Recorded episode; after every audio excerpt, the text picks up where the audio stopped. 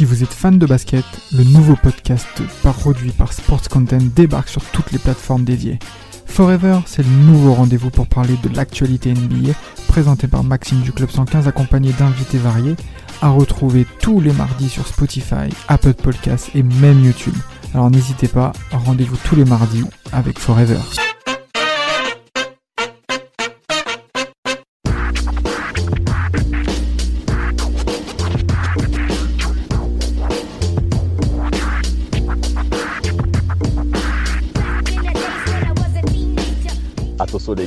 Là on va traiter euh, un podcast qui va concerner euh, le basket bien entendu, avec deux joueurs au profil euh, plus que particulier, en jouant, au poste d'ailier fort, ailier fait pour le début de carrière pour l'un d'eux, et surtout qui ont refait pas mal les faits divers de, diverses manières, en tout cas pour les deux personnes, messieurs.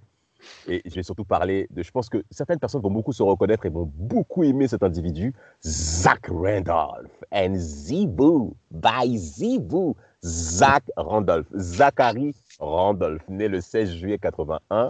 Alors, je vais commencer d'abord par lui, parce que c'est plutôt lui que j'aime par rapport à l'autre. OK? Bon, allez, on va gagner du temps. L'autre côté, c'est Monsieur Kardashian. La Marodome. La Marodome. VS Zach Randolph, très cher auditeur, très chère auditrice. Alors, euh, Zibou, euh, né en 81. Mapenda, toi qui joues intérieur, tu es obligé de commencer. Ouais, bah Zibo, là, un méga sûr en NBA comme Rafik. Tout à l'heure, on disait off. Euh, franchement, comment moi, je me demande comment on peut détester ce gars-là parce que il a un côté attachant. Et puis, dans le jeu, c'est, c'est, tout ce que j'aime. Très au sol, des moves à l'intérieur, ah euh, un côté seul que j'aime bien. ah, magnifique. Euh, Ouais, franchement, euh, intérieur petit de taille pour la NBA. Mais franchement, ouais. très très grand par le talent, des mains en or, une mhm. panoplie offensive, euh, aussi bien poste bas, mi-distance. Après, plus tard dans sa carrière, même à trois points. Franchement, Zibo, c'est vraiment un de mes joueurs préférés euh, en NBA. Ouh, préféré C'est pareil pour toi, Rafi? Un de mes préférés, genre top 5, non. Mais genre, en gros, euh, genre, euh, c'est un des joueurs sur les dix dernières années qui m'a le plus marqué. Euh, ah oui, oui, mais clairement. Mais oui, mais quand je dis qui, qui m'a le plus marqué, c'est. ça veut pas dire que c'était une superstar à 30 points. Il n'y a pas besoin de ça. Tu, le sais très bien que parmi mes joueurs qui m'ont plus marqué, en général, bah c'est des mecs qui, tournent en moyenne à 20, à 20 22 points de moyenne et qui sont plutôt ça. On sait. On n'est pas des mecs Zach euh, Randolph, comme voilà, exactement. Exactement. Moi, j'attends pas qu'il y ait 26 points de moyenne pour, euh, pour bah m'intéresser au mec. Et, euh, et genre, mais comme il a, il a, très bien dit, un hein, Penda, il a une panoplie, ce mec, et, c'est le genre de joueur, quand tu, regardes, tu le regardes jouer ou que tu vois des highlights de, de lui, tu dis, mais putain, mais il est fort au basketball. Tu vois, tu dis juste, tu dis pas, il est fort, tu dis, il est fort au basketball. le mec, il est vraiment. C'est, tu vois, c'est ça. Tu dis putain, mais le mec, c'est un vrai joueur de basket. Et, euh, et vraiment, c'est ça que j'ai, euh, qui, qui, me vient en premier avec Randolph. La peine là, tu voulais rebondir, je crois. Ouais, non, je disais, il a des fondamentaux de, de taré. Et euh, franchement, juste pour compléter ce que sur ce que Rafik dit, moi, franchement, Zibo, c'est, moi, je peux dire, ça fait partie de mon top 10 des joueurs préférés et c'est, ça fait partie du top 5 des joueurs que j'ai le plus regardé jouer. Euh, franchement, en termes de profil, comme tu disais, Rafik, c'est pas forcément les superstars qui nous intéressent, mais moi, c'est lui et euh, Al Jefferson. C'est vraiment, mm. sur la NBA moderne, c'est vraiment euh, les deux postes 5 que, que, j'admire le plus, hein, franchement. Bah, en tout cas, en parlant de Zach Randolph, hein, il n'a pas commencé à ce poste-là, vu que la NBA, pour lui, à l'époque, c'était plutôt au poste 4, vu sa taille, hein, soyons clairs. là, c'est pas une question de taille, là, c'est plus mm. une question euh, oui, c'était plutôt une question de taille et pas une question de, on va dire, de, de, de, de, jeu comme on le voit aujourd'hui élargi. Alors, il grandit euh, en Indiana. Il est même né en Indiana, hein, concrètement, donc mhm. dans, dans, dans, dans, dans l'état de ma franchise préférée qui beaucoup. Euh, dans la ville de Marion. Et très rapidement, Zach Randolph hein, va, va, va, affirmer hein, que ses premiers temps ont été très difficiles en grandissant bien entendu dans une famille et dans un quartier assez précaire. Son coach au lycée, Mo Smidley, va, va, va, va, venir, va concrètement être comme un mentor pour, pour Zink Rodolphe. Et dès le lycée, mais va de suite s'affirmer comme étant un, élément majeur, hein, Rafik. Hein. Ouais, clairement, clairement, il est, très, il est déjà très, très bon au lycée. Très, très, enfin, on voit qu'il a, il a du talent. Il, il, affirme vouloir jouer en NBA. Euh, comme tu as dit, il a, il, a, il a, grandi dans un, dans un contexte difficile. Euh, on, le répète, on, le répète, tout le temps.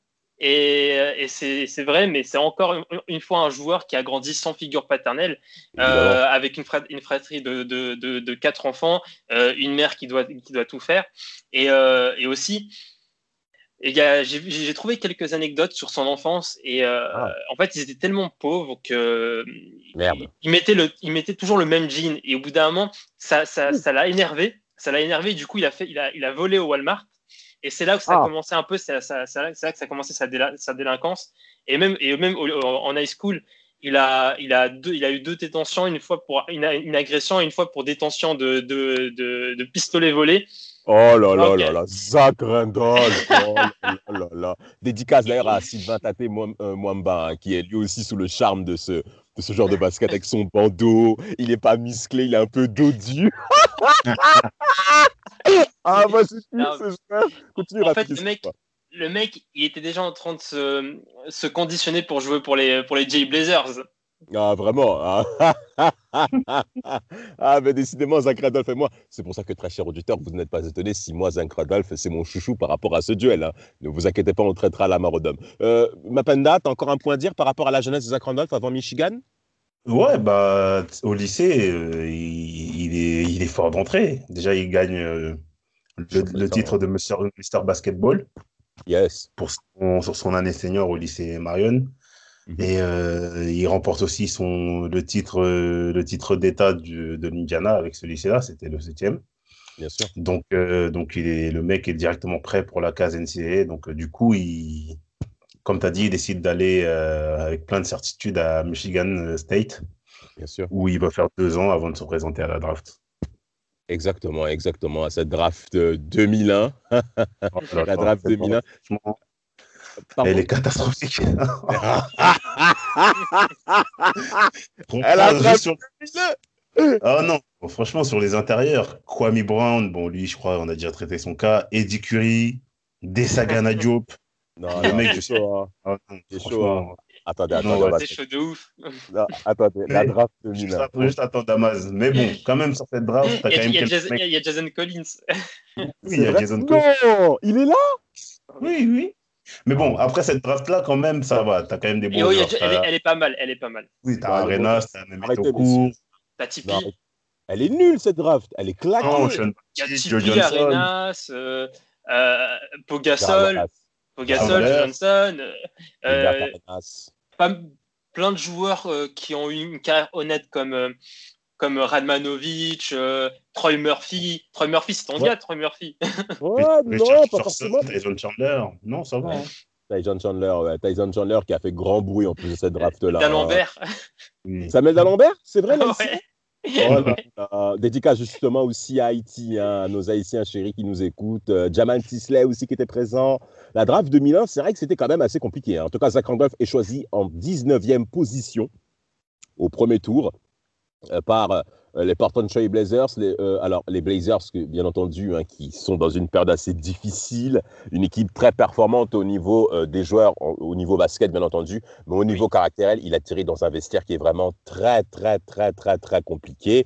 Et Zach Randolph va rapidement se mettre hein, dans, dans, le moule au niveau, malheureusement, bah, des problèmes, des faits divers de cette équipe. Zach Randolph n'atterrit pas dans un vestiaire sain où il peut progresser parce que, au niveau basket, on peut dire. Totalement. Totalement. Bah déjà, on connaît le, le, GM des, des, des, Blazers à cette époque, c'est Bob. Ouais. On connaissait, le, on connaissait les, euh, les faits euh, de délinquance de, euh, de Randolph, mais lui, il y avait déjà des fous dans l'équipe. Il l'a il, il, a, il, a, sélectionné normal. Il a juste vu le talent. Voilà, il l'a sélectionné. Et ouais, il est arrivé dans une équipe où tu avais le Shid, où tu avais euh, t'avais, qui? T'avais Stoudamire, t'avais, euh, t'avais, euh, ah, j'ai noté tous les fous. Il y avait Bonzi Wells, il y avait, il y avait, il y avait qui? Il y avait Sean Kemp. Donc, une, une, une, équipe où déjà, il n'aura pas beaucoup de temps de jeu. Parce que, quand même, c'est pour la première saison. Bah oui, c'est normal. Il y a, devant, il y a quand même des joueurs confirmés, des mecs qui ont gagné des titres NBA.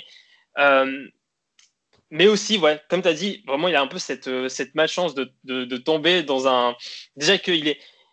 Il est, je, je, dis, il est fou, mais je, pour moi, c'est pas un fou, euh, Zach Randolph, mais il a un peu ce côté euh, j'ai envie de faire le voyou, et ben on, le met avec des mecs qui, aiment bien faire les voyous, donc ça, ça, ça l'aidera pas pour ça peut ne pas l'aider pour le reste de sa carrière. Tout à fait, tout à fait. En plus de ça, Zach Randolph, euh, dans une, il atterrit dans une franchise et dans une région euh, qui est plutôt à dominance blanche. Il ne faut pas l'oublier. Hein, euh, L'Oregon, la ville de Portland, c'est une ville qui concerne plutôt, on va dire, une communauté blanche conservatrice. Et quand, vous, et quand vous êtes noir et que vous avez de l'argent, bah forcément, vous allez fanfaronner. Ce qui a été le cas de Zach Randolph, hein, qui, ont été pris par, qui a été justement mentionné par le, le Oregon, le, le, le l'Oregon Republic, hein, qui est le, qui est le, journal, le quotidien euh, de, de, de, bah, de, la région de Portland. Et par rapport à ça, on avait mentionné bah, des faits divers par rapport à Zach Randolph, et sans oublier non plus euh, le point qu'on a aussi évoqué dans notre épisode hein, sur les Jay Blazers, hein, avec la droite qui place à Ruben Patterson. C'est très dans les vestiaires? Il met une patate à Ruben Patterson, qui s'est positionné comme étant Kobe Stopper. Hein, euh, Kobe euh, Stopper, donc euh, un défenseur sur Kobe Bryant. Dédicace à Samuel, bien entendu. Hein. Bon, on sait bien qu'il n'a pas forcément eu gain de cause là-dessus, vu que les Blazers se sont inclinés trois fois de suite en playoff hein, face aux Lakers. Je m'en souviens très très bien. C'était très difficile pour moi, 2000 à 2002, et sans oublier cette finale de conférence Ouest 2000. Zach Randolph, notamment la deuxième saison, ça devient plus intéressant pour lui, avec des moyennes de 8 points par match et 4 rebonds. Il sort du banc hein, et, il rentre clairement sous le leadership de Rachid Wallace, qui va considérer aussi comme étant un, sacré mentor pour lui, pour sa carrière. Et il va, en effet, en effet, dès cette deuxième saison, être très performant, notamment au premier tour de playoff face à Dallas. Hein, Mapenda, tu as des petits souvenirs par rapport à ça? Ouais, sur sa deuxième saison, globalement, bah, il triple ses stats. Donc, il passe de 2 à 8 points de moyenne. Comme, comme, vous avez dit, après, l'environnement, il n'est pas propice. Euh, même après, sur les années un peu plus loin, 2005, avec euh, des querelles avec euh, Sébastien Talfer, etc. Cousin de Stéphane Marbury. ouais, non, mais c'était. C'est franchement, je ne sais pas comment il a pu atterrir là-bas. C'était je sais pas, franchement, c'est incroyable. Mais en tout cas, sur le plan individuel, lui, il progresse, en tout cas, malgré tout. Vraiment. Il fait, il, comme j'ai dit, il passe de 2,8 points à 8,4 points de moyenne. Après, les résultats, ils sont quand même toujours catastrophiques. Hein. Je crois sur la saison 2003-2004, euh, euh, je crois qu'ils ont l'un des plus mauvais bilans de la ligue. Je suis pas sûr, mais je crois qu'ils ont l'un des plus mauvais bilans. Oh, euh, non, c'est l'année d'après. C'est l'année d'après. Ah, c'est l'année d'après. Ouais, l'année d'après où ça explose vraiment. Ouais. La saison, 2003-2004, les Blazers, je crois qu'ils sont à 41-41, je crois. Euh, 41 victoires, 41 défaites. Mais à titre individuel, il y a de très bonnes choses qui se passent, Mapenda. Ouais. Pour la saison 2004, tu, pour, pour, en 2004 2003-2004 pour Zach Randolph. Ouais, bien sûr, bah, lui, il explose. Il explose. Il passe de 8 points de moyenne à 20 points de moyenne. Donc, euh, donc franchement, c'est un truc de fou. Passer aussi, enfin, autant, bah, du coup, logiquement, il prend le titre de MIP. Euh, et, il en profite aussi pour signer son contrat de 6 ans à 84 millions de dollars au passage. Mais ouais, donc du coup, malgré ça, il, malgré le fait qu'il soit dans un environnement un peu pas très favorable, lui, il arrive à faire des perfs, il est, il est talentueux, il est mobile pour sa taille. Mais bon, il y a quand même des petites critiques qui, qui commencent à arriver sur le fait que qu'ils ne, ils ne défendent pas et, euh, et qu'il ne soit pas un très bon rebondeur, des choses qui vont arriver à donner euh, hein. euh, Rebondeur, bon attention, hein, la Mapenda par contre, c'est surtout passeur je crois. Parce que c'est vrai qu'à la passe. Mais même au niveau du rebond, je crois qu'il y a eu des, il y a eu des critiques dessus parce que parce qu'il ne prenait pas non plus masse de rebond. Hein. Ah bah, ils sont totalement malades, les mecs qui ont parlé sous Randolph comme ça. C'est l'un des meilleurs rebondeurs offensifs de la ligue. Hein. J'aimerais rebondir par rapport à Zach Randolph sur son début de carrière. Oui, Rafik, tu voulais rebondir? Non, non, juste. Bah, vas-y, moi, en tout cas, je voulais parler de. Il euh, disait qu'il commençait de plus en plus. Enfin, commençait à être un peu indésiré sportivement par son manque de, de, de, défense. Et euh, aussi, bah, je voulais ajouter qu'aussi, il commençait à être indésiré à Portland parce que déjà, quand il a commencé à gagner des sous, ce qu'il a fait, c'est qu'il a, il a euh, amené tous ses potes, euh, ah il, a, il, a fait, il, a, fait, aménager tous ses potes euh, à, à, Portland. Ils se sont surnommés le Hoop, je crois, le Hoop. Et genre, en gros, le Hoop, c'était en gros les mecs qui, qui, qui c'est les mecs qui, qui, ont percé, les mecs qui viennent de loi qui ont percé. En gros, c'était un peu ça l'idée du, du, du, du, groupe. Et les mecs, tu vois, ils sortaient dehors en mode, tu vois le, le tu vois l'idée en mode on est là, on, s'impose et, euh, et, du coup bah il, il commence à, à, être très très mal vu dans la ville de Portland aussi par la police et euh, c'est aussi une des raisons euh, pour, la, pour, pour, pour, lesquelles que, que, que Portland le, le, tradera plus tard. Bien sûr. Alors en plus de ça, c'est bien que tu parles de, de, de ce point-là. Zach Randolph, il a toujours été fidèle par rapport à ses potes. Il l'a plusieurs fois dit. Je ne sais pas si vous vous souvenez, très cher auditeur, Zach Randolph a eu la visite de MTV. MTV est venu dans sa maison. C'est une baraque en plus, me laisse tomber. Et dans, et dans cette baraque, il y avait des photos des, des gangs de Portland. Oui, les Oops, justement, comme les Oops Family, justement. Les Crips, le groupe des Crips, un groupe mais terrible. Et MTV Cribes, hein, pour, vous, pour, vous, donner le lien, a fait la visite justement de ça. Et il y avait la photo de l'un des membres des gangs sur l'un des murs de la maison, euh, sur euh, la table de billard, en plus le symbole d'un groupe de gangs de Portland très important. Les gangsters, les, des gangsters, disciples et tout, qu'il a, il a vu la photo sur sa table de billard. Et les policiers sont tellement choqués que, que Zach Randolph s'affiche comme ça. Mais tout va bien pour lui. Il s'affiche normal. Non, mais Zach Randolph donne tout. Il ne se cache pas. Il ne s'est pas caché. Moi, j'adore ce genre d'individu. C'est pourquoi il, me tue, parce que il aime, il aime, bien faire le bandit, mais au fond de lui, c'est pas un bandit. C'est ça qui me tue. Il, au fond de lui, il est grave gentil, c'est un mec grave gentil. Mais ah, genre, en gros, il fait ça juste pour, euh, pour le délire, pour, euh, pour rire. Mais Après, je sais pas. Vas-y, ma panne, excuse-moi. Je sais pas si je sais pas s'il est, gentil, il est si gentil que ça, parce que quand même, euh, durant cette période-là, bah, comme, comme on voit, il a plus la tête au basket, donc déjà, il se blesse au genou. Il rate 46 matchs sur la saison 2005.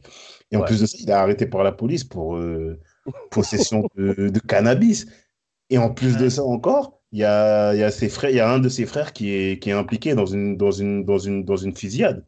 Ouais, c'est vraiment un environnement qui est quand même difficile pour Zach Randolph, qui ne permet pas, selon moi, à ce qu'il puisse performer au très, très, très, très haut niveau. Parce que vu le contrat que lui donne Portland, c'est qu'on attend à ce qu'il soit le leader de cette franchise dans l'exemplarité. Mais Zach Randolph s'est toujours caché, a toujours, a toujours mis en évidence, mais qu'il n'était pas un leader par l'exemple. Et ça s'est même vu dans ses actions, il s'est jamais caché. Alors par contre, au niveau euh, basketball, hein, si on revient dans l'axe de sa carrière, notamment à Portland. Il a en effet été très performant en saison 2003-2004, vous l'avez dit. Mais là où il va surtout se déterminer, Zach Randolph, c'est au niveau de, euh, de sa capacité au rebond offensif. Il est extrêmement difficile à prendre au rebond, à bloquer. Les rebonds offensifs de Zach Randolph en carrière, c'est du 2 en moyenne. C'est énorme. On ne se rend pas compte à quel point c'est difficile.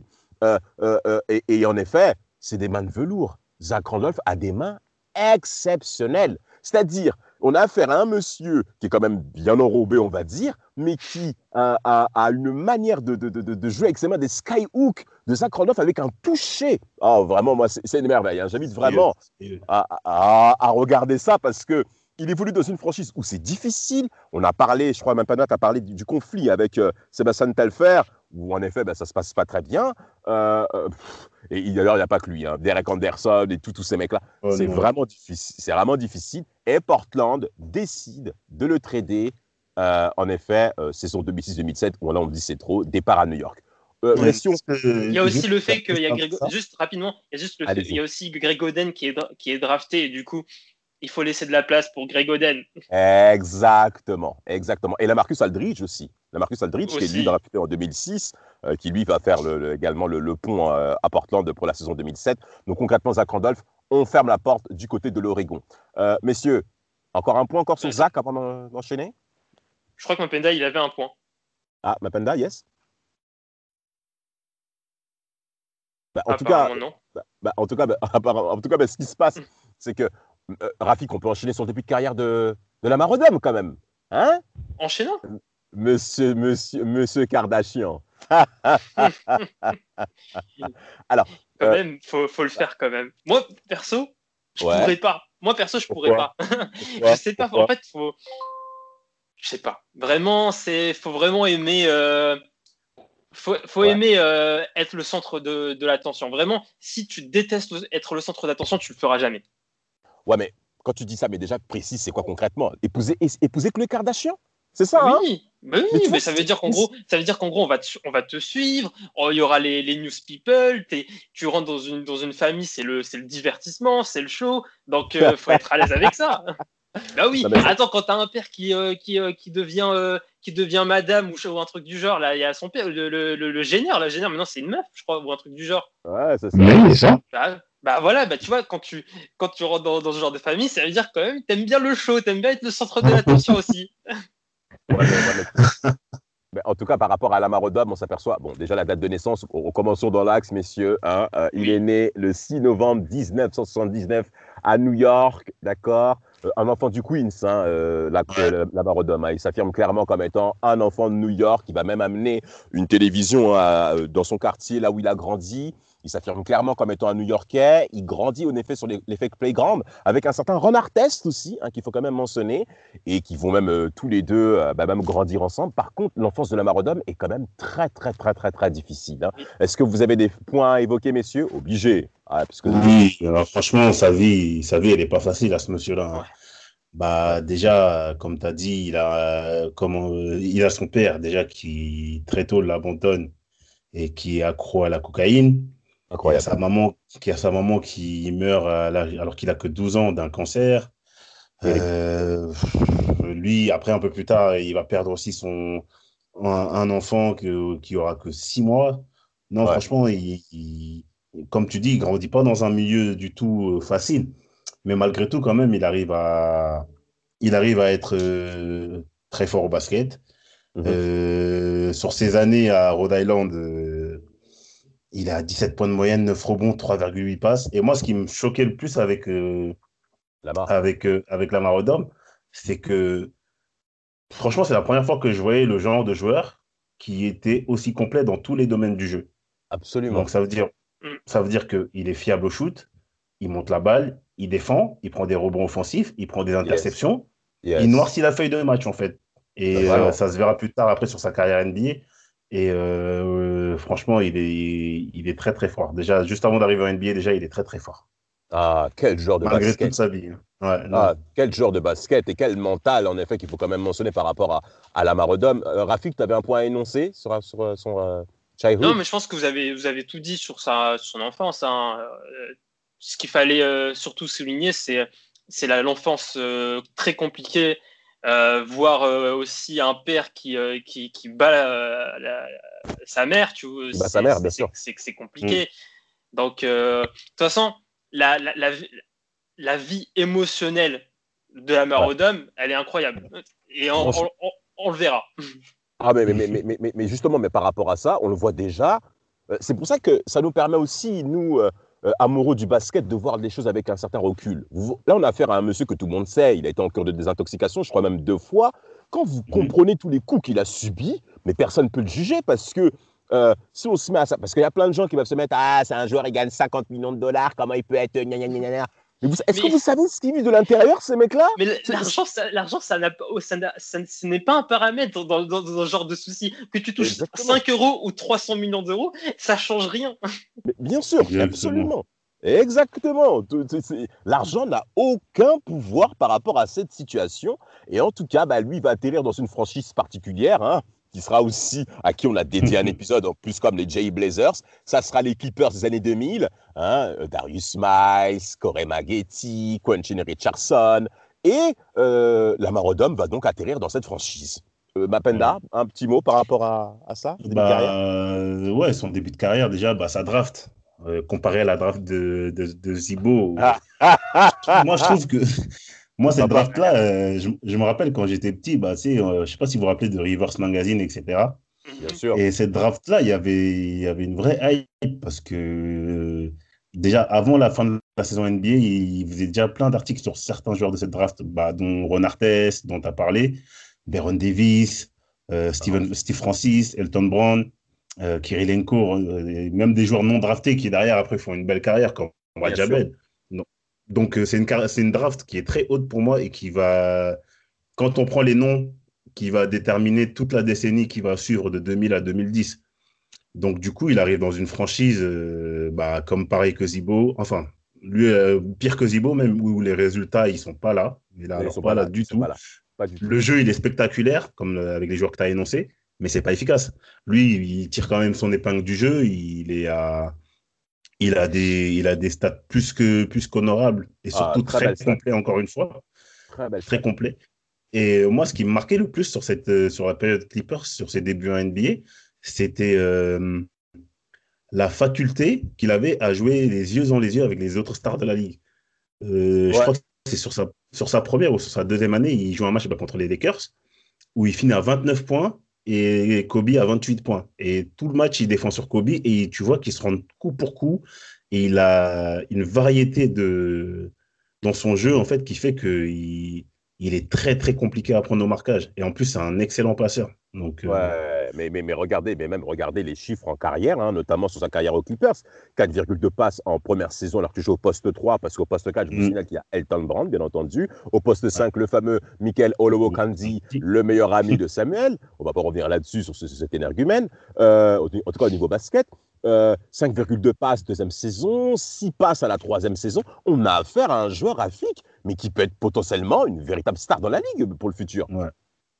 Ah, mais clairement, clairement. En tout cas, là, quand on voit comme ça, bien sûr, on peut se dire c'est, ça, il peut être un, joueur vraiment très majeur de, de, la NBA. Après, c'est vrai que son côté un peu all-around, euh, en fait, pour moi, il, était all-around, mais ça pouvait pas, il n'avait pas aussi ce côté euh, je, peux, je peux faire une, saison à 26 points, 27 points de moyenne. Il, il, était, il pouvait scorer de, de, plusieurs manières, mais en fait, bah, en fait c'est dans son style de jeu. C'est ouais. pas dans sa nature, c'est que voilà, des fois, il va faire la passe au lieu de shooter. C'est euh, là, c'est des choses qui, vont, qui sont un, peu dans l'inconscient. Il n'a pas ce, ce, côté. Je, je vais prendre ce, ce, shoot. Il va faire la passe. il va faire la mmh, passe et, euh, et du coup, il a, il a, il a, il a un peu, enfin, avec, euh, avec les, les Quentin Richardson, les, euh, les, euh, et, et compagnie, là, oui, et ils ont, ils ont participé un peu à redorer l'image des, des, Clippers, hein, parce que vraiment, les Clippers, fin des années 90, c'était n'importe quoi. et Elgin Baylor, il fait n'importe quoi. c'est vraiment, il faut, il, participe un peu à, à remettre. Euh, pour moi, il est vraiment acteur du, du renouveau des, des Clippers qu'on verra un peu plus tard sur la fin des années 2000, euh, où, où, là, il y a Elton Brown qui viendra plus tard et qui. Euh, et donc, ça, va, ça commence à aller en playoff, etc. Et pour moi, il est vraiment. en tout cas, il, il, est, il est, acteur de, de, de, tout ça. Et après, il y a, ce, bah, ce, il y a cette free agency et lui, il ne décide pas de continuer avec les Clippers. Il va à Miami. Tout à fait. Tout à fait. Bah, il va à Miami. Euh, Mapenda, mm. tu veux dire un mot? Vas-y. Bah, juste pour faire le parallèle avec Zibo, lui, c'est du coup, ces deux premières années se passent bien. Sur le plan individuel, déjà, ça se passe bien. Mais bon, en 2002, il retombe dans ses travers. Il avoue euh, qu'il prend la marijuana. Il avoue. Et euh, bah, du coup, il se retrouve en centre de désintoxication. Il joue que 29 matchs en 2002. C'est ça. Donc, euh, donc en fait, là, à ce moment-là, sa carrière est un peu de l'aile. Il, a l'impression un peu de végéter à, aux Clippers. Donc, euh, du coup, bah, il rebondit de très belle manière à Miami. Alors, avant de partir même de, euh, à Miami, on va enchaîner là-dessus. Euh, Alvin Gentry, qui était aussi le coach des Clippers au cours de cette période, euh, dira qu'en 27 ans de carrière de coaching, il n'y a qu'un seul joueur qui est venu me demander pardon, et c'était Lamar Odom.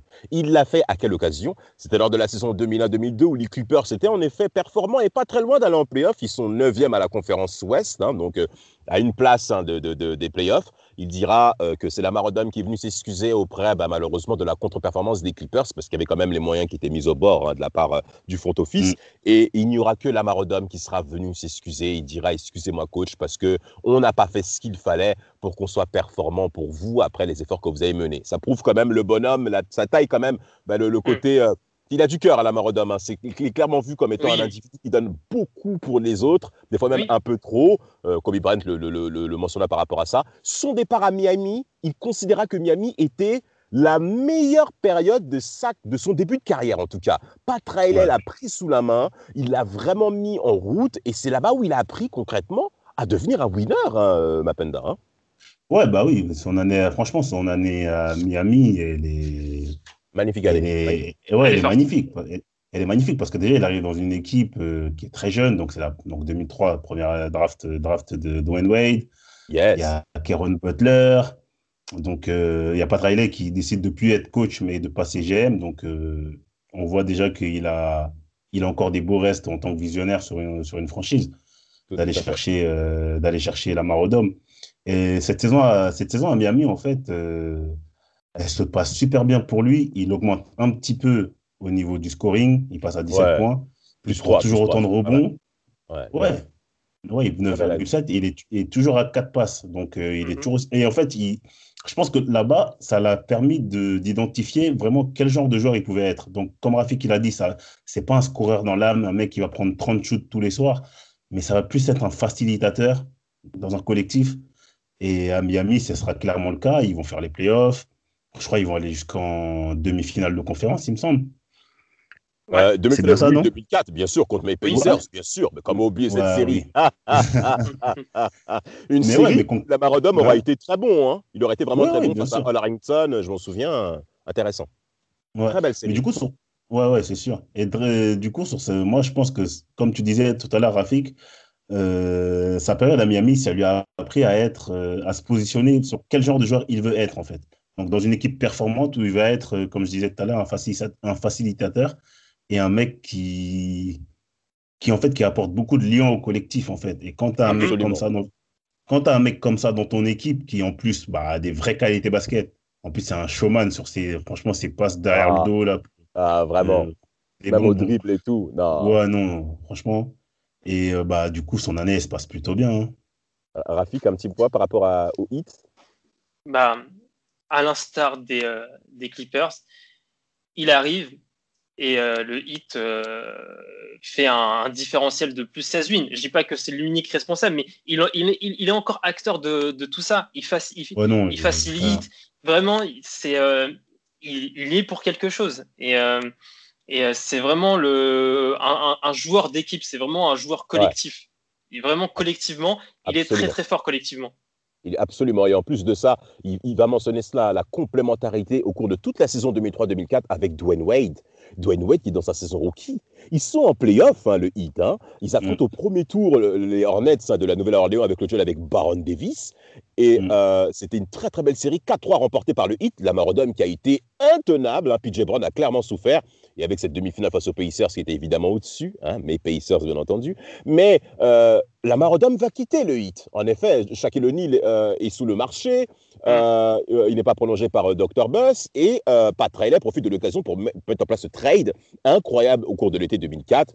Shaq va Lamar Odom, Brian Grant et Karen Butler, direction les Lakers de Los Angeles. Alors, Dwayne Wade dira qu'il va clair, que ça va vraiment lui manquer. Le départ de Lamar Odom va quand même le toucher parce qu'il dira qu'on était vraiment complémentaires. Ça lui a fait mal ce, départ-là et je veux bien le comprendre. Maintenant, Lamar Odom atterrit aux Lakers. Alors là, messieurs, on atterrit dans une bonne période de l'épisode. Là, c'est les moments clés euh, pour nos deux cocos, notamment par rapport à la mare Odom. On, a, on continue avec Odom ou pour la session Lakers euh, hein? Bon, on va se sur Zibo. Moi, je, moi, j'ai envie qu'on termine sur Zibo. ok, ok. Ok. Zibo, que... ouais. Allez, on y va. Bah, Rafi, comme t'es chaud, vas-y. Qu'est-ce qui se passe à New York pour Zibo? À, à, New York? Mais déjà, il, arrive dans une équipe, mais vraiment l'équipe je me rappelle l'équipe, elle était trop drôle, l'équipe, vraiment. Que des mecs. elle mais t'arrives, déjà, le mec, il était à Portland, il, il, il, avait que des fous avec lui. Il arrive à New York. En vrai, ça change pas tant que ça. Hein. T'as des, as Reynaldo euh, Balkman, t'as, euh, t'as, euh, un autre tatoué à la Chandler. Euh, eh, tu connais les, parce que là les Balkman et, Chandler vraiment il leur reste il leur reste plus de peau disponible hein, les, ces deux là ah oui bah, bien sûr t'as, un joueur qui a bon qui n'a pas fait une grosse carrière, de, qui a pas fait de carrière NBA euh, tout simplement, mais qui a fait, qui a, qui a, été pas mal en pro, qui s'appelle Mardi Collins. Peut-être que tu connais Mapenda, ouais, euh, Mardi Collins, qui était vraiment pas mal du côté de, de, de Strasbourg. Bon, t'avais euh, des mecs comme Eddie Curry, Nate Robinson, Quentin Richardson. Vraiment, c'est une équipe vraiment. Moi, perso, je rigole tous les jours. Hein. Alors, à l'entraînement, je rigole tous les jours. bah, dédicace à Brice, hein, le, le, père fondateur de Spark Content, bien entendu, qu'on salue, supporter d'Enix, hein, qui font une très belle saison. Mais là, la saison 2007-2008 de New York, c'est très compliqué avec Asa Thomas. Hein. Ça, c'est encore un autre sujet, hein, bien entendu, qu'on traitera. Euh, il sera rapidement tradé, Mapenda. Soyons clairs, c'est pas pour lui, New York. Ouais, non, New York, c'est pas pour lui. Mais malgré tout, quand même, euh, il arrive toujours à maintenir euh, ses 20 points de moyenne. 17 sur la saison 2007-2008 et 20,5 sur la période sur la, sur la période sur la période 2008, mais il reste pas très longtemps. Et du coup, bah, il est tradé aux Clippers contre je ne sais plus qui. il est tradé aux Clippers, mais bon, de tout dans tout, c'est pas important. Mais bon, dans tous les cas, même aux Clippers aussi. En fait, c'est une, période un peu bizarre de sa carrière où il est trimballé de franchise en franchise. Et euh, je pense qu'il a, une a une frustration en lui parce qu'il n'est pas reconnu à, sa juste valeur. Il est toujours dans les rumeurs de trade, il sert toujours de monnaie d'échange. En fait, on le considère un peu comme un joueur euh, qui a du talent, qui va t'amener du scoring, mais toujours dans les équipes qui cherchent des assets pour pouvoir récupérer des tours de draft ou pour récupérer des jeunes joueurs, en fait. Donc, je pense que ça, ça le, ça, le, ça le frustre beaucoup. Et, euh, à, juste titre, parce que derrière, il va. Et je pense que ça va beaucoup conditionner aussi euh, sa, euh, sa, deuxième partie de carrière après ça. Exactement. Aussi, aussi, il commence à vraiment. Je pense aussi c'est une période où il commence vraiment un peu à souffrir à souffrir de sa, de sa, de sa réputation. Il commence, En fait, sa mauvaise réputation commence vraiment à prendre de l'ampleur euh, parmi toutes les franchises. Les franchises commencent à être de plus en plus réticentes à, le, signer à cause de cette réputation. Et, euh, et il y a Memphis. Bon, Memphis, c'est un peu, euh, c'est un peu la franchise un peu underdog, un peu outsider. Ouais. Et voilà, en vrai, ça ne pouvait que matcher avec Zach Randolph ça ne pouvait que matcher avec Zach Randolph. Il va quitter les Clippers. Pourquoi? Parce qu'en plus de laisser la place à Greg Oden et à euh, la Marcus Aldridge côté Portland, eh ben, les Clippers vont donner la place à un certain Blake Griffin, hein, le garçon métis musclé, là, le, beau gosse, là, hein, et qui va se partout. Ah, ce monsieur, mais incroyable, hein, Lob City, euh, au rendez-vous. Et Zach Randolph, on lui dit clairement, pousse-toi, Blake Griffin arrive. Alors, même fils, euh, qui est un peu l'antithèse hein, un peu de cette conférence Ouest, hein, qui est marquée sur les paillettes, euh, sur la visibilité, le marketing, la beauté. Zach Randolph va clairement et rapidement s'identifier à cette franchise. Euh, concrètement, on sent vraiment que, bah, que ça match rapidement. Les stats sont encore là par rapport à Memphis. Oui, c'est toujours là. Et en plus, là, il est dans un collectif avec des, avec des joueurs qui peuvent mettre des points comme Roudier, comme Margasol. Il y a, il y a vraiment il y a un vrai collectif. Et il va, il va rapidement être le leader de ce collectif euh, de, de, Memphis euh, parce que, comme tu as très bien dit, il s'identifie très très bien, il correspond très très bien à l'identité de cette franchise et euh, ça va être le leader d'une équipe qui va être très compliquée mm. à jouer en playoff. Ah. Mais c'est vraiment, je, mais vraiment, je me rappelle l'époque Memphis 2011, 2012, 2013, aller jusqu'à 2016 2017, en fait, tu n'avais pas envie de les, affronter. Oui, c'est clair. C'était vraiment. En plus, la manière dont ils ont fait ça, c'était vraiment intelligent parce que, en fait, ils ont fait de la place en temps de jeu, enfin, au niveau du temps de jeu pour Marc Gasol, qui vraiment progresse de fou. Et ils, font une raquette autour de ça. Ils, prennent Mike Conley, qui, franchement, euh, n'avait pas une hype euh, de ouf au moment de sa draft. Non. Et puis, en fait, le seul poids, ils, prennent, ils rajoutent en plus Tony Allen, super défenseur. Magnifique. Qui sort, des, qui sort de belles années avec les Celtics. Et en plus, le seul, le, seul poison qui était susceptible de, disons le mot, foutre la merde dans cette équipe, c'est Oji Mayo. ouais, j'en étais sûr. Et... aussi un très gros consommateur. ouais, non, lui aussi. Mais du coup, ils se sont dit, non, on va pas, on va pas faire la même erreur, on va pas encore entourer le bouc là, de, de, de, de mecs comme lui. Du coup, bah, il le dégage. Il le dégage. Et euh, franchement, ça marche direct, même si sur la première année, ils font pas les playoffs, ils sont quand même en position. Bon, ils, se lâchent un peu sur la fin, ils finissent dixième. Mais euh, Zibo, il est clairement dans son élément, il enchaîne les doubles-doubles. Et, euh, ouais, ils sont sur la franchement, sur sa première année, ils sont, ils sont dans la course jusqu'au bout. Hein. Bien sûr. Alors après, ben là, rentrons dans le vif du sujet. Zach Randolph est exceptionnel pour les playoffs de 2011. Ah, ils sont huitièmes, ils sont huitièmes, et c'est la, et je crois que c'est la deuxième ou troisième fois, non, c'est la troisième fois d'ailleurs que un spot 8, parce que les Grizzlies étaient huitièmes de la conférence Ouest au cours de cette saison 2010-2011, et ils sortent les Spurs, les Spurs de Tony Parker, Tim Duncan, une série de playoffs que personne n'a vu venir, et c'est les Grizzlies qui sortent les Spurs avec des performances de Zach Randolph, notamment match 6, où il est inarrêtable, euh, Mapenda. Ouais, je crois qu'il fait quoi 30 points, 17 rebonds, un truc comme ça? Euh, Je crois qu'il fait, ouais, il fait 31 points. 31, points. mais 31 points, mais franchement, il, franchement, je pense que c'est le seul intérieur qui a autant, qui a autant dominé Tim Duncan en confrontation directe sur tout l'ensemble, sur tout l'ensemble de carrière de. Sur une série de playoffs, ouais. Hormis chaque. Sur une série de playoffs, ouais. Hormis chaque, bon, chaque c'est vraiment à part. Mais euh, je crois que c'est le joueur qui a fait le plus de mal à, à, Duncan euh, sur. C'est très vrai. Mais franchement, c'était cette série-là, je m'en rappelle parce que personne voyait les, les Memphis ne serait-ce que prendre un seul match. Et euh, franchement, ils vont être très relous en défense. Ils vont être sur... En plus, je me rappelle, c'était l'une des rares équipes en NBA qui faisait un truc tout simple. C'était couper les lignes de passe juste avec la main opposée. Je sais pas si vous voyez ce que je veux dire. juste suivre, suivre, la course d'un mec qui sort pour démarquer et couper la ligne de passe. Et ils ont fait ça sur toute la série. Et ça a, complètement débou ça a complètement déboussolé les Spurs. Au final, ils gagnent il gagne la série 4-2 euh, et c'est vraiment le début, euh, le début de la période faste de Memphis. Hein. Et, en plus, et en plus il, a, il, a, il a bossé Duncan et aussi McDaniels, hein, qui, était, qui, est, un bon défenseur.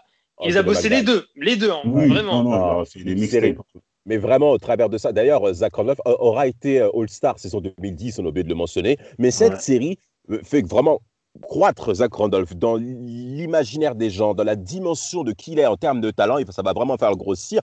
Ensuite, demi-finale de conférence Ouest, ils affrontent Oklahoma City qui est aussi en pleine bourre. Ben, malheureusement, ils vont s'incliner 4 à 3. Hein. Ça va se jouer à, très peu de choses. Ouais, non, c'était chaud. C'était chaud. C'était vraiment une série très difficile. Et Zach Randolph vampirise énormément d'énergie pour les défenseurs adverses. Il faut quand même mentionner ça. C'est Kedrick Perkins qui dira que Zach Randolph était un joueur ben, qui m'a donné beaucoup d'énergie, de sacré duel à l'intérieur. Euh, et, bien sûr, messieurs, euh, donc Memphis sort encouragé hein, au travers de cette série playoff, saison 2012, le duel avec Blake Griffin. C'est, la, bagarre que ça a causé, mais le nombre de fois que Zach Randolph avait envie de rentrer dans la gueule de Blake Griffin, messieurs, je vais vous entendre là. Ah là, là, c'est parti. Non, mais franchement, franchement, ça, c'est c'est une pièce de théâtre, hein, ce, duel-là. En plus, à chaque fois, mais c'était pas que sur des séries de playoffs, à chaque fois qu'ils s'affrontaient en saison régulière, ouais, tu avais, le droit, avais le droit à Blake Griffin qui va au rebond, enfin qui protège le rebond, et tu as Zach Rondorf qui lui fait bah, une prise de judo carrément. Tu... Il le ceinture et ils se retrouvent tous les deux à terre. Donc Griffin, il a, vite compris à qui il avait affaire. Il bronchait pas trop, tu vois. Ouais, ouais, ouais. Mais franchement, il avait, on dirait, il avait le démon contre Blake Griffin. Je sais pas si c'est lié à la, à mon avis, au fait qu'il il parte, il part des Clippers pour euh, pour Blake. C'est possible. Mais franchement, il avait une, on dirait, il était possédé à chaque fois qu'il jouait contre Blake Griffin. Il des coups de coude en veux-tu, en voilà. Il lui imposait un duel physique mais bon, après, Blake Griffin, quand même, a l'intelligence de ne pas rentrer dedans, mais ça va clairement le perturber. Ça va clairement le perturber. Ah, bah en tout cas, euh, un mot par rapport à, ces séries-là de playoffs, Rafik? Euh, bah, Rien à ajouter par rapport aux Clippers. Après, euh, après euh, Memphis, même, ils ont quand même perdu pas mal de fois. En fait, on les craignait. En fait, c'était, en fait, les franchises les craignaient, pas parce qu'ils pensaient qu'ils allaient perdre contre eux, mais parce qu'ils pensaient qu'ils pouvaient perdre contre eux et, que s'ils gagnaient, qui était peut-être des fois la qui était des fois la plus grosse probabilité, ils allaient, ils, laissaient beaucoup de, plumes. Et c'était pour ça que, que c'était euh, préférable d'éviter Memphis parce que ok tu passais, mais euh, tu, tu perdais un bras. Exactement, exact, exactement. Et en effet, ben, euh, les Grizzlies vont vraiment s'afficher comme étant euh, la, formule euh, magique, hein, Good and Greed, hein, leur surnom qu'ils vont avoir durant toutes ces séries playoffs 2010, avec en tête de liste Zach Randolph, bien entendu, qui va, qui va d'ailleurs laminer Kendrick Perkins lors de cette série de playoffs demi-finale 2013, où Perkins et, et, et Zach Randolph vont même voir l'arbitre en, leur disant au début d'une rencontre de cette série de playoffs, en leur disant Ouais, euh, monsieur l'arbitre, euh, évitez de siffler les fautes parce que moi et, Kendrick, on va se rentrer dedans. Et l'arbitre accepte. Mais c'est ça le sport, c'est ça la confrontation qu'on aime. Zach et Kendrick vont voir l'arbitre, très cher auditeur, en leur disant Ouais, arrête de siffler faute, frère. Laisse-nous jouer, laisse-nous. On a, une, on a un compte à régler. Eh, vous ne pouvez, pas imaginer comment j'adore ce genre de choses. Zach Randolph, son bandeau, crâne chauve, euh, robot offensif, Skyhook. Non, c'est une merveille ce joueur. C'est une merveille. Et en plus, vas-y, Mapenda. Et en plus, euh, il y a tout ça qu'on kiffe bien. Et en plus, il faut souligner que le mec élargit encore plus sa panoplie au niveau. Bah, déjà, post-bas, il est très fort. Mais lui, il a su, il a su voir l'évolution, bah, comme on l'a évoqué sur le podcast sur les pivots. Lui, c'est un des pivots qui a su qui a, qui a vite compris qu'il fallait élargir sa panoplie, sinon il ne ferait pas long feu. Et du coup, bah, il, même du coup, sur, le, sur les pick and pop, il, a, il devient super fiable à trois points. Et, euh, et euh, ça, c'est franchement, c'est exceptionnel parce que il réussit quand même à être un, un, danger permanent. Donc son coach ne peut limite pas le sortir. Je, de souvenir, il joue tous les matchs à plus de 40 minutes presque. J'ai pas le chiffre exact en tête, mais il, il, ne sort pratiquement jamais. Sauf, si, sauf quand il y a des fautes, ou sauf quand c'est chaud, etc. Mais euh, sinon, quand il, c'est l'option offensive numéro 1. Hein, oui, mais très clairement. Très clairement. Marc, Gasol joue le rôle de passeur, un très bon rôle de passeur, et lui-même, il commence déjà aussi à shooter à longue distance hein, pour euh, Marc euh, Gasol, mais leur jeu de la peinture était vraiment excellent, et, clairement, il sera la marque de fabrique hein, de toutes les années 2010 pour, euh, pour Zibou. un mot à dire pour terminer par rapport à, la carrière de, de Zibou, Rafik? Bah, Après Memphis, il va, il va aller à Sacramento, où il va jouer un peu un rôle de de mentor. Il était venu pour jouer un rôle de mentor. Au final, il y a, je crois, il y a une saison, il se retrouve meilleur marqueur de, l'équipe ou un truc du genre. Et euh, il termine quatrième euh, au classement du, du, sixième homme. Et mm. donc, oui, il était venu pour bah, encadrer ses Marvin Bagley, ses Harry Giles, Cal Labissière. Euh, je crois que tu as même, as même le, grec, la Panagiotis ou un truc du genre. Et, et du coup, bah, il, il prend ce rôle. Euh, il, vraiment, il le prend bien ce rôle. Vraiment, il a, il a accepté ce rôle. Il a accepté d'être sixième homme. Il n'a pas fait de, il a pas fait d'embrouille et, euh, et vraiment, c'est, c'est pour moi une très très belle, très très belle façon de terminer euh, une carrière et que je trouve limite plus belle que, que, que prendre le minimum pour, pour gratter une bague en, en, fond de bande d'une, d'une, franchise. Pour moi, tu as plus, plus d'héritage, plus d'impact quand tu fais ce que a fait Zach Randolph ou Vince Carter que les. On, sait c'est qui, on, sait on parle de qui. voilà. Eh ben, euh, franchement, j'aurais quand même aimé le voir dans une équipe euh, vraiment contender, mais avec un vrai rôle, tu vois. Oui, avec un vrai rôle. Moi, c'est le seul regret que j'ai. J'aurais bien aimé le voir, par exemple, à OKC sur la même période. Tu vois, une équipe qui est jeune, mais pour voir, tu sais, pour faire un peu contrebalance, franchement, j'aurais bien aimé. J'aurais bien aimé le voir dans une équipe comme ça. Ça aurait été intéressant, surtout au Kissi avec une présence offensive euh, intérieure. Ça aurait à l'intérieur, exactement. À l'intérieur, ça aurait été intéressant. Bah, de l'autre côté, la Marodome va clairement se positionner du côté des Lakers comme étant la deuxième arme offensive après Kobe Bryant. C'est un rôle qui lui convient parfaitement.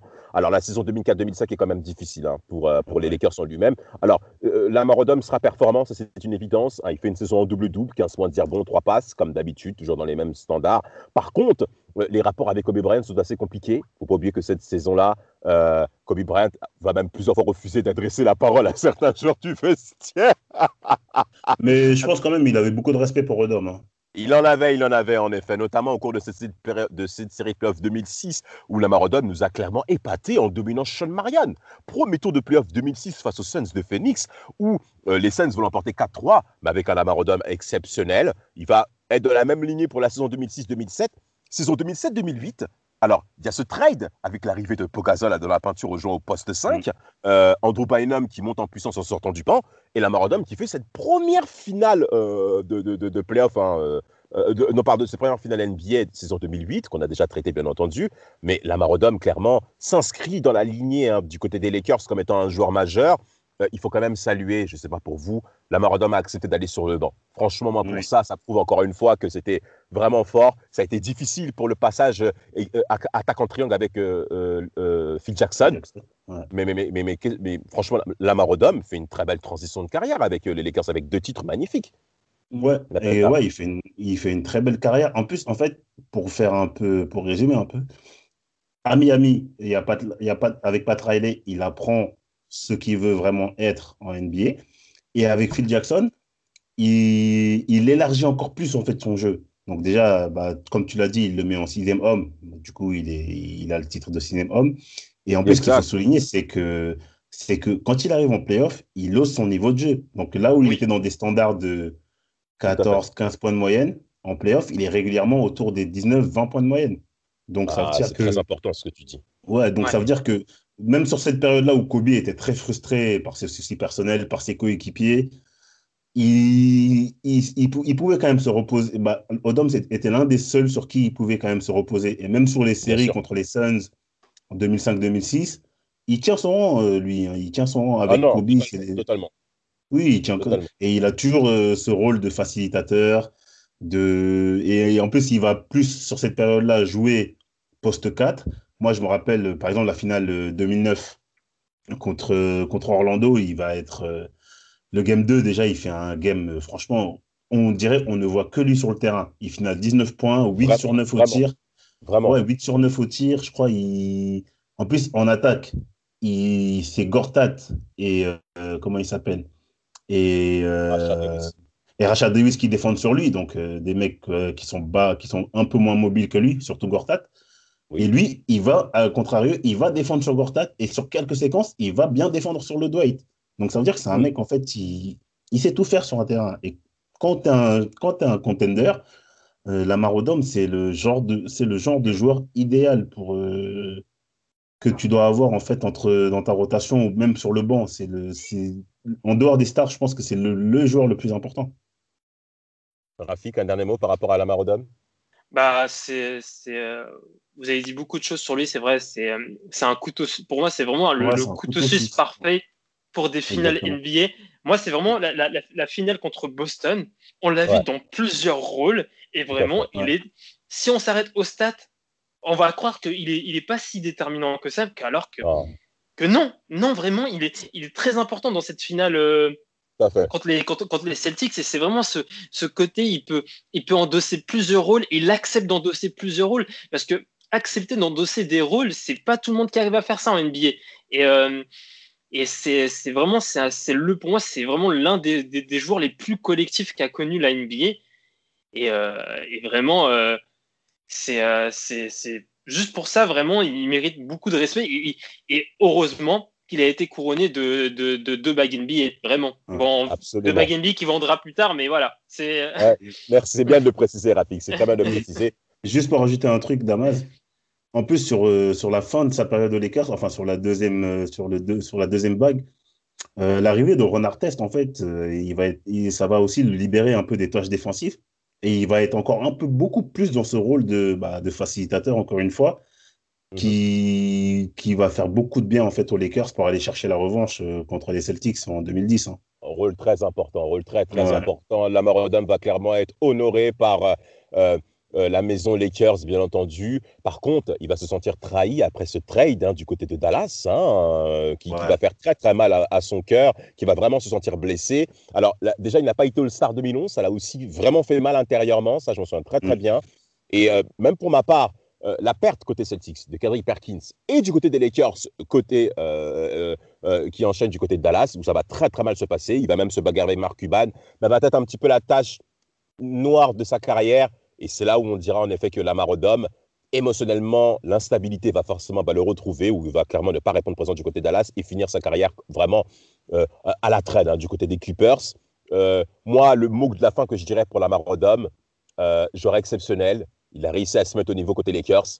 Il aurait pu être plus grand avec, avec selon moi, une meilleure gestion intérieure. Mais bon, vu ce qu'il a traversé, je ne pourrais rien dire. En tout cas, Lamar Odom, vraiment merci. Et surtout, Zach Randolph, tu m'as fait rêver.